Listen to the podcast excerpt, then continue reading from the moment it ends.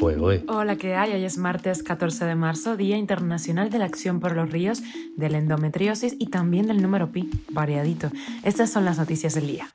Esto es Cuba a Diario, el podcast de Diario de Cuba con las últimas noticias para los que se van conectando. Venezuela enviará casi 2 millones de barriles de petróleo a su aliado cubano en un próximo envío. Una compañía italiana anuncia una próxima apertura de un centro comercial en La Habana. La comunidad cubana en Miami está recaudando fondos para repatriar a Cuba los cuerpos de una familia asesinada en Miami Lakes. Se reportan números sin precedentes de solicitantes de asilo político que usan cruces fronterizos no oficiales entre Canadá y Estados Unidos.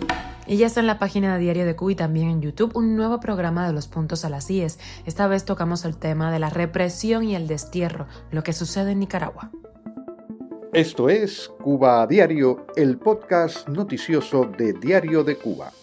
Un supertanquero que está en la lista negra de Estados Unidos está cargando con un volumen inusualmente grande, estamos hablando de casi 2 millones de barriles para proveer a La Habana de fuel, oil y petróleo pesado, así lo reportó la agencia Reuters. Según documentos marítimos internos de Petróleos de Venezuela, el barco zarpará a finales de mes.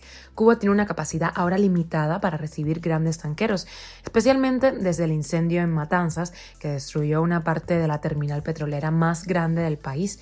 Esto ha creado obstáculos para descargar importantes importaciones de combustible. Llega el verano y aumenta la preocupación sobre el suministro eléctrico. Las autoridades cubanas culpan de los apagones a las dificultades para procesar crudo pesado cubano y a la escasez de combustible en la isla, que depende en gran medida de Venezuela. Cuba a diario. Integrantes de la comunidad cubana en Miami recaudan fondos para repatriar a Cuba los cuerpos de una familia asesinada en Miami Lakes. Las víctimas, una madre y sus hijos, recientemente habían llegado a Estados Unidos y fueron víctimas de una masacre. Bárbara David Bermúdez, de 58 años, y sus hijos Alejandro y Beatriz, de 24 y 22 años, respectivamente, se encontraban en una casa de ese poblado, en el condado de Miami-Dade, cuando presuntamente un joven paciente de ansiedad desató un mortal tiroteo en que también habría asesinado a su madre para luego suicidarse. Aún este caso está en investigación. Cada vez son más los migrantes solicitantes de asilo que usan cruces no oficiales entre Estados Unidos y Canadá y eso está poniendo presión sobre el primer ministro canadiense Justin Trudeau para que llegue a un acuerdo con Joe Biden sobre las fronteras terrestres entre ambos países.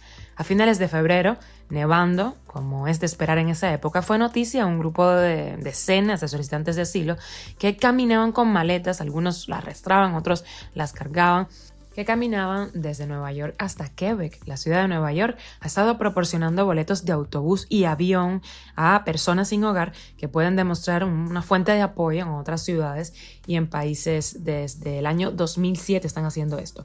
Casi 40.000 solicitantes de asilo ingresaron a Canadá a través de cruces fronterizos irregulares desde Estados Unidos el año pasado, nueve veces más que en 2021, cuando aún estaban vigentes las restricciones por la pandemia y más del doble de los casi 17.000 que cruzaron en el año 2019. Casi 5.000 ingresaron solo en enero, según las cifras más recientes del gobierno canadiense. Cuba a diario. Y según la agencia de noticias italiana ANSA, la compañía italiana Italsaf anunció la próxima apertura de un centro comercial de gestión mixta en La Habana en septiembre. Según la información, quedará en manos del gobierno cubano la venta y el personal de ese centro, pero la dirección y elección de los productos quedará en manos de la empresa italiana. La iniciativa cuenta con la colaboración del empresario Mauro Fusano, propietario del grupo Mauris, uno de los minoristas especializados a gran escala más importantes de Italia. Así lo apunta el despacho noticioso. Esta información, no obstante, no ha sido confirmada por las autoridades de la isla. Tampoco el reporte especifica qué entidad cubana compartirá la gestión del centro comercial con la empresa italiana. Y con la noticia extra, vamos directamente al programa de los puntos de las sillas que ayer salió ya en la página de Diario de Cuba y está también en nuestro canal de YouTube. Recientemente, el régimen de Nicaragua desterró y despojó, además de sus nacionalidades, a 222 opositores. Se sabe que el régimen de Daniel Ortega y Murillo ya han roto toda relación con el Vaticano por las críticas de la Santa Sede a la continua violación de los derechos humanos en el país. Ahora, ¿cuál es el ambiente que se respira en Nicaragua después de este acto?